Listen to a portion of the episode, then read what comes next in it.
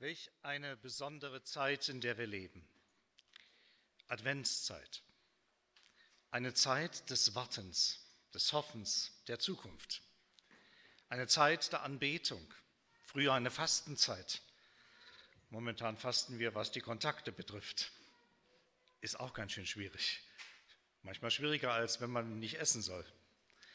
Ich habe euch heute ein Verkehrsschild mitgebracht und das möchte ich gerne, dass ihr das mal seht. Kannst du mal einblenden? Ja, also das ist ein Verkehrsschild, also kein modernistisches Bild von einem Weihnachtsbaum. Bitte nicht falsch verstehen. Also das ist wirklich ein Verkehrsschild. Und es ist kein Verbotsschild, sondern ein Hinweisschild. Und zugleich beinhaltet es etwas, was man nicht darf was ihr Autofahrer, ja, die ihr so vor kurzem erst die Fahrprüfung gemacht habt, was ist das für ein Schild, mal so zusprechen? Nur geradeaus darf man an dieser Stelle fahren. Also völlig klarer Fall. Also wir haben ein Ziel und wir gehen geradeaus und wir bieten nicht nach links und nicht nach rechts ab, sondern wir machen uns auf den Weg. Wir sind unterwegs zu einem fantastischen und wunderbaren Ziel. Das ist Advent. Wir wissen darum, dass Christus wiederkommt und dass er sein Reich durchbrechen lässt, wo es kein Leid, kein Schmerz, kein Geschrei und glücklicherweise auch kein Corona mehr gibt. All das wird vorbei sein. Siehe, ich mache alles neu. Das ist es, was wir in dieser Zeit besonders bedenken. Und ich habe mir überlegt, worüber sprichst du heute? Und ich bin hängen geblieben am Wochenspruch für diese heute beginnende Woche aus Jesaja 40, die Verse 3 bis 4. Und wir schauen uns mal die nächste Folie an. Da sagt Jesaja, bereitet den Herrn den Weg, bereitet einen Weg.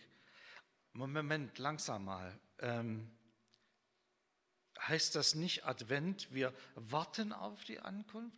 Ist das nicht eher so eine passive Haltung, so wir sitzen im gemeindlichen Wartezimmer alle miteinander, feiern schöne Gottesdienste mit richtig gewaltigem Lobpreis, freuen uns darüber und malen uns aus, wie so die Ewigkeit Gottes sein wird? Steht hier nicht. Tut mir leid, ich muss euch enttäuschen. Also die Gemeinde ist kein Wartezimmer.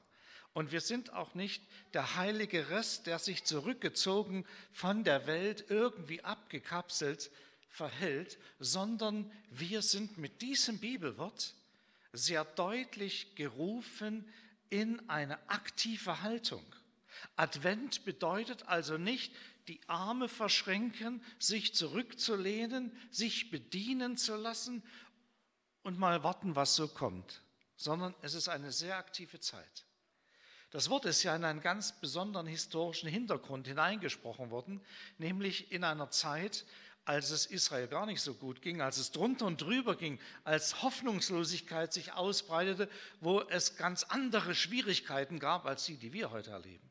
Viel schlimmer als unsere Zeit. Und genau in diese Zeit, wo man sich eigentlich zurückzieht, so auf den inneren Pol, auf so das Anheimelnde, genau in diese Zeit, wo man nach Sicherheit sucht, sagt Gott, nehmt mich in den Blick, bereitet meinem Kommen den Weg. Das heißt doch, dass wir als Christen gefordert sind in dieser Zeit zu überlegen, was können wir denn tun? Was können wir denn tun, damit Menschen Menschen berührt werden von dieser Liebe Gottes. Wie können wir es denn tun, dass, was können wir denn tun, damit Menschen hineinfinden in eine Beziehung zu Gott? Wie können wir ihnen die Liebe Gottes weitergeben?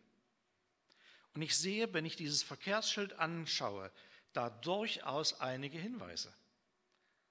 Nämlich, dass wir geradlinig leben. Dass wir unser Leben geradlinig leben, um wirklich Gott zu ehren dass wir bereit sind, dass wir bereit sind, so zu leben, dass Menschen an uns erkennen können, dass es einen Gott gibt, der diese Welt in der Hand hält, dem wir vertrauen dürfen und der alles am Ende zu etwas ganz Neuem gestalten wird. Hier merken wir, wir leben nicht in einem Gegenpol zur Welt, sondern wir leben in einem Propol für eine neue Welt, die Gott schaffen wird. Wir glauben nicht an den Weltuntergang, sondern wir glauben an einen neuen Himmel und eine neue Erde, in der Frieden und Gerechtigkeit wohnt. Wir haben eine Perspektive des Heils, der Rettung, weil Christus gekommen ist.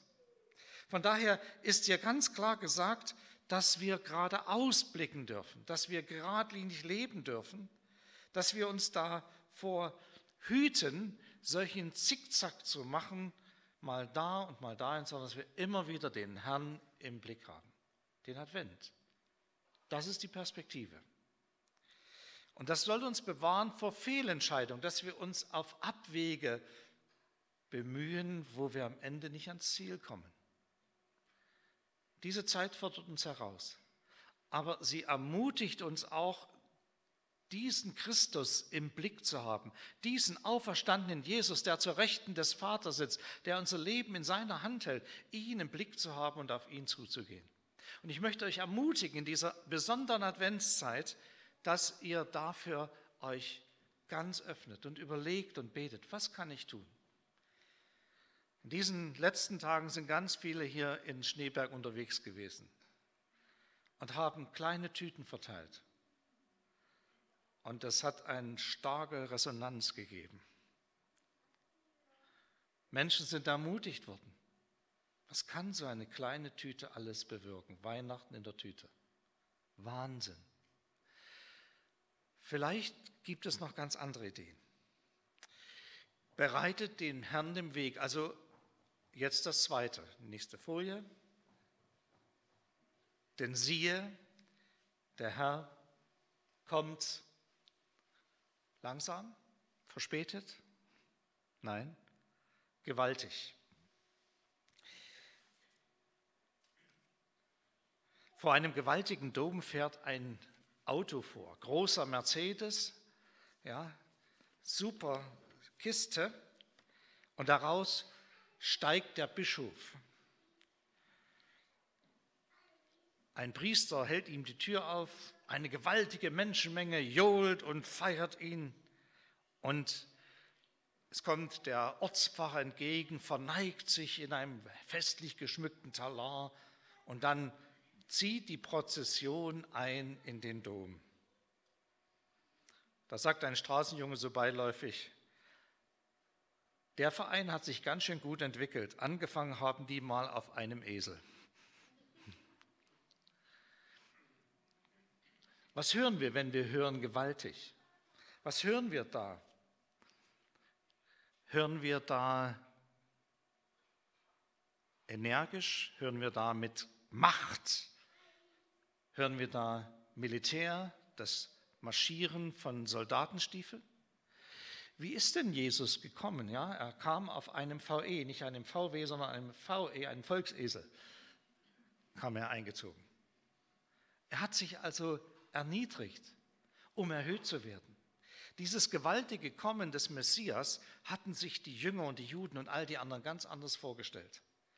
Aber Jesus kommt und was er tut, ist gewaltig. Eine so starke Veränderung für die Menschen hat es vorher und nachher nie gegeben, als dadurch, dass Menschen seine Vergebung angenommen haben, seine Liebe erfahren haben und die Welt auf den Kopf gestellt haben. Das passiert bis heute. Menschen werden verändert, wo Christus in ihr Leben hineinkommt. Gott kommt gewaltig. Das heißt, er kommt nicht irgendwie, sondern er kommt im Kleinen. Er fängt ganz klein an. Große Dinge haben immer ganz klein angefangen. Er kommt in einem Kind. Und wenn er wiederkommt, um sein Reich aufzurichten, dann stellen wir uns das auch vor mit einem riesengroßen Karacho, so wie wir uns auch eine Erweckung vorstellen. Wir stellen, stellen uns Erweckung vor, so hier vorne alles gefüllt nach der Corona-Krise. Ja? Auf den Stufen sitzen sie, da hinten der große Evangelist, den wir schon lange erwartet haben. Und dann kommen die Leute geströmt aus der Stadt und alle bekehren sich sofort. So stellen wir uns Erweckung vor. Manche haben noch eine andere Vorstellung, die kippen alle um, vom Heiligen Geist berührt. Ich finde es ja auch nicht schlecht. Aber so ist das nicht. Ihr wisst ja, dass ich Geschichte liebe und Erweckungsgeschichte besonders. Und wenn ich anschaue, wie die Entwicklungen waren, bis das zur großen Versammlung gekommen ist, fing es immer klein an, häufig mit kleinen Gebetsgruppen. Und dann kam jemand dazu und dann manchmal gar nicht geplant, brach etwas auf von der Herrlichkeit Gottes. Gott kam gewaltig, aber er fängt im Kleinen an. Und ich denke, diese Lektion gilt auch uns zu lernen hier in diesem Advent. Wir sind nicht inaktiv, sondern wir haben einen Auftrag für diese Welt, für die Menschen um uns herum. Und dabei kommen wir nicht zu kurz, sondern er lässt sich doch von uns nicht irgendetwas tun, wo wir uns auslaugen, sondern er beschenkt uns doch reich mit seiner Güte. Und er kommt auch gewaltig in dein Leben hinein. Mach die Tür weit auf und sei geradlinig. Das wünsche ich dir, dass du das erfährst in dieser Adventszeit, in diesen Tagen vor Weihnachten. Bei all den Wirrwarr und den Fragen.